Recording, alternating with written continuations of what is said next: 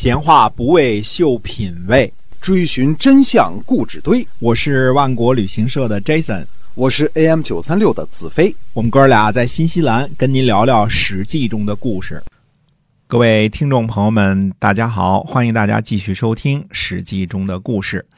到了春秋时期，特别是到了公元前六百七十九年，齐桓公开始称霸之后呢，故事就不像以前那么容易讲了。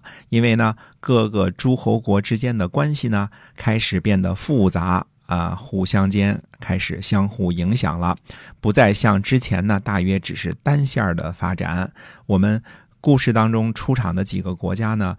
除了这个留下春秋的鲁国之外呢，大约可以分成东边的齐国、北边的晋国、西边的秦国、南边的楚国啊，东西南北各一个大国，以及呢，呃，中原地区的郑国、宋国、魏国、陈国、蔡国，加上这个鲁国啊等这些中原的老牌贵族。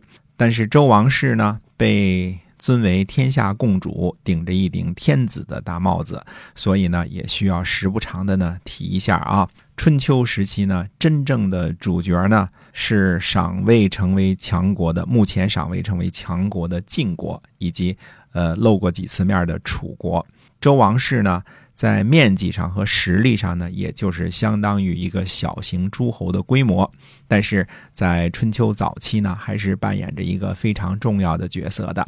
想当初呢，周庄王宠幸王瑶，我们看这个女性的这个名字啊，王瑶呢就是姚姓的公主，嫁给了周王，就叫王瑶。她呢生下了王子颓，这个颓是颓废的颓。周庄王呢，非常的宠爱王子颓，但是呢，周喜王呢是长子，所以宗法制度呢是天下适用的，呃，只能够立长子，就是当时的这个太子，呃，后来的周喜王。不过呢，周庄王呢对于爱子的教育呢也没有耽误，啊，聘请韦国做他的师傅。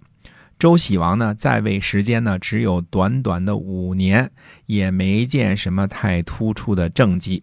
当然，这个不突出的政绩还是有的啊。比如说，在公元前六百七十八年呢，呃，接受篡位的曲沃武公的贿赂啊，正式呃封曲沃武公呢为晋国的国君，并且呢，呃，授权呢建立了义军的建制。在收钱办事儿这点上呢，周喜王还是挺地道的。但是对于这个齐桓公呢，在公元前六百七十九年召开诸侯盟会，开始称霸这件事儿呢，周喜王呢，嗯，好像并没有什么反应，没有见到有任何的反应，也没说好，也没说不好。晋国呢，呃，杀了周的大夫叫以鬼柱。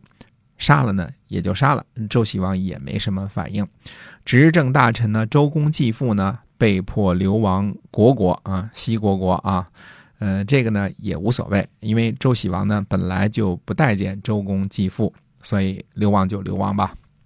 等到周惠王呢，在公元前六百七十六年继位，继位之后呢，周惠王呢强取魏国的菜园嗯，把菜把人家的菜园呢抢过来。做了自己的花园啊，以前种菜，现在种花。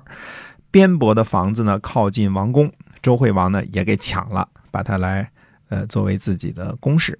韦国和边伯呃等五位大夫呢，就在公元前六百七十五年呢作乱，呃侍奉王子颓讨伐周惠王，但是呢，呃没有取胜，他们就逃到了温，就是现在的河南温县。以前呢。魏国的魏惠公呢，因为不满意周惠王呢收留了公子千谋，所以呢就纠结着急性的南燕，出兵伐周。这一年冬天呢，拥立了王子颓。魏国呢。并不是什么特别强大的强国。这个云姓的南燕的地盘呢，大约在今天河南延津的东北啊，也是一个小国。两个不怎么特别强大的小国呢，就能把周天子赶跑啊，公然支持呢王子颓篡权，可见当时周王室之衰微啊。公元前六百七十四年呢，郑立公给王室呢调解说和。但是呢没有结果啊。郑立公呢就抓了南燕国的国君燕仲父，在此之后呢，南燕就很少被提及了，也可能是啊，国君被抓之后呢，就此就亡国了。这年夏天呢，郑立公呢把周惠王呢带回了郑国，安置在利。啊，利就是今天河南的禹州。以前呢，郑立公自己避难的时候呢，也是在利。秋天呢，郑立公呢和周惠王呢进攻到了乌，啊，并且进入了成州，取走了王室的宝器，回到了郑国。这个地方呢，我们看到了好几个姓氏的由来啊，苏姓、韦姓、边姓。巫姓这几个姓氏呢，也应该都是姬姓的王族。他们呢，都是周王室封地上的大夫。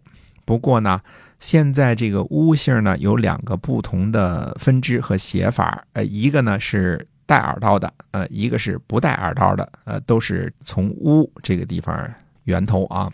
这年冬天呢，王子颓宴请五大夫，把先王的音乐呢都演奏了一遍。这是不合礼法的啊！本身他就是一个篡位的、名不正言不顺的这么一个王啊。宴请边伯等五个人呢，还把音乐呢，先王的音乐呢，从头到尾都演奏了一遍。郑立公呢，就对西国国的国君说呢：“说这是在为了祸事而感到高兴啊！说您是否有意迎立周惠王回来呢？”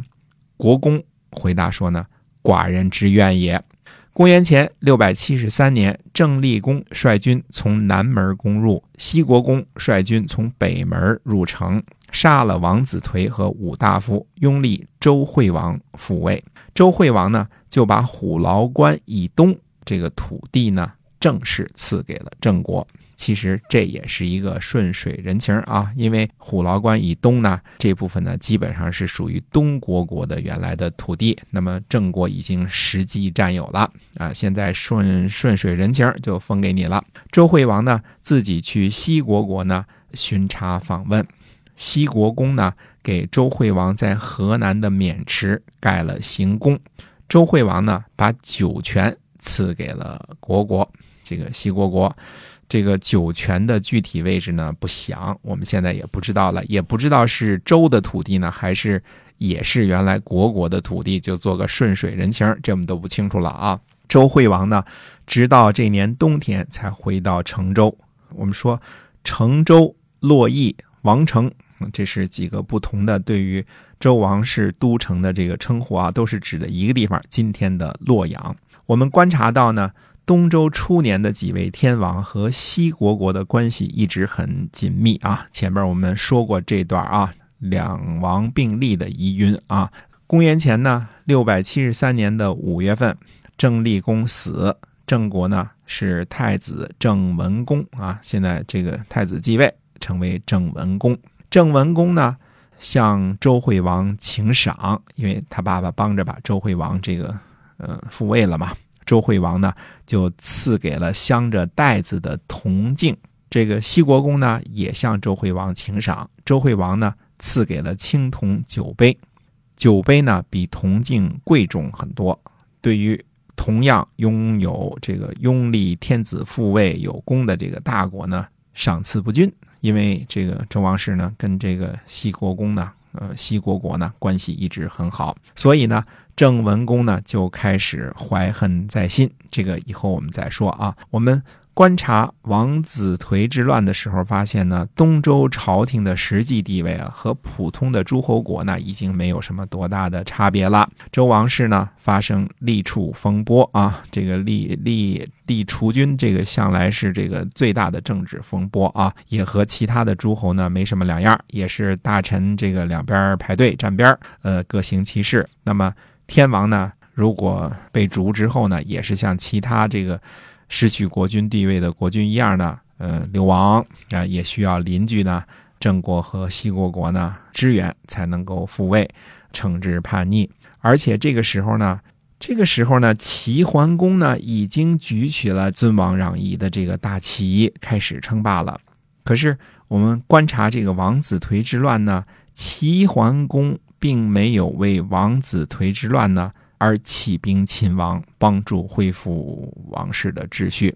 齐国呢和成州啊洛阳之间的距离呢？并不太远啊，绝对不是遥不可及。在齐桓公眼中呢，王室呢也不过跟普通的这个诸侯国的地位呢差不多啊，甚至可能还不如其他诸侯呢。因为王室呢实际统治的区域呢太小了。其实齐桓公没有救援周惠王这一点上啊。仔细推敲呢，应该是有原因的。虽然历史上呢没有正式的记载，但是周惠王呢不喜欢齐桓公这个事情呢是可以肯定的啊，因为历史上有记载。我个人猜想呢，原因啊很可能是因为齐桓公啊经常会和诸侯召开盟会，自己称霸，并且呢行使盟主的权利，征讨不服从的国家。郑文公呢？迟迟不参加呃齐桓公的盟会，不与齐国结盟，因为什么呢？因为周惠王呢，这个历史上是有记载的啊。他嘱咐郑国说什么呢？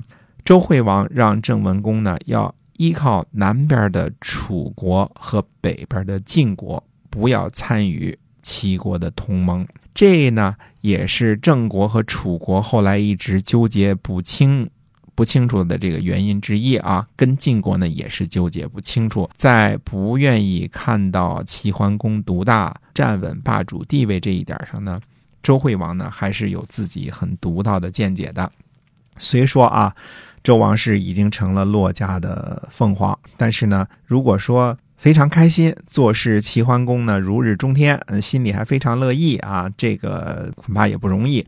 所以呢，这个齐桓公呢虽然称霸很多年，但是真正得到周王室的承认呢，正式册封为侯伯伯侯，也就是霸主，要等到周惠王归西之后了。到了怎么样呢？受过齐桓公恩惠的周襄王的时期。到这个时期才被正式封为霸主，这其中的这个恩怨细节呢，我们慢慢再说啊。侯伯或者叫伯侯，就是侯的伯，就是侯的老大。伯这个词呢，就通霸，老大呢就是霸的意思啊。侯通伯，所以伯侯就是霸主的意思。呃，这其中的这个后边的周王室和齐桓公之间的恩怨呢，到周襄王那个时候呢，我们再慢慢说。下次呢，我们把这个镜头呢转移到陈国去看一个陈国一件非常大的事情。再次感谢您的收听，那么下期再见。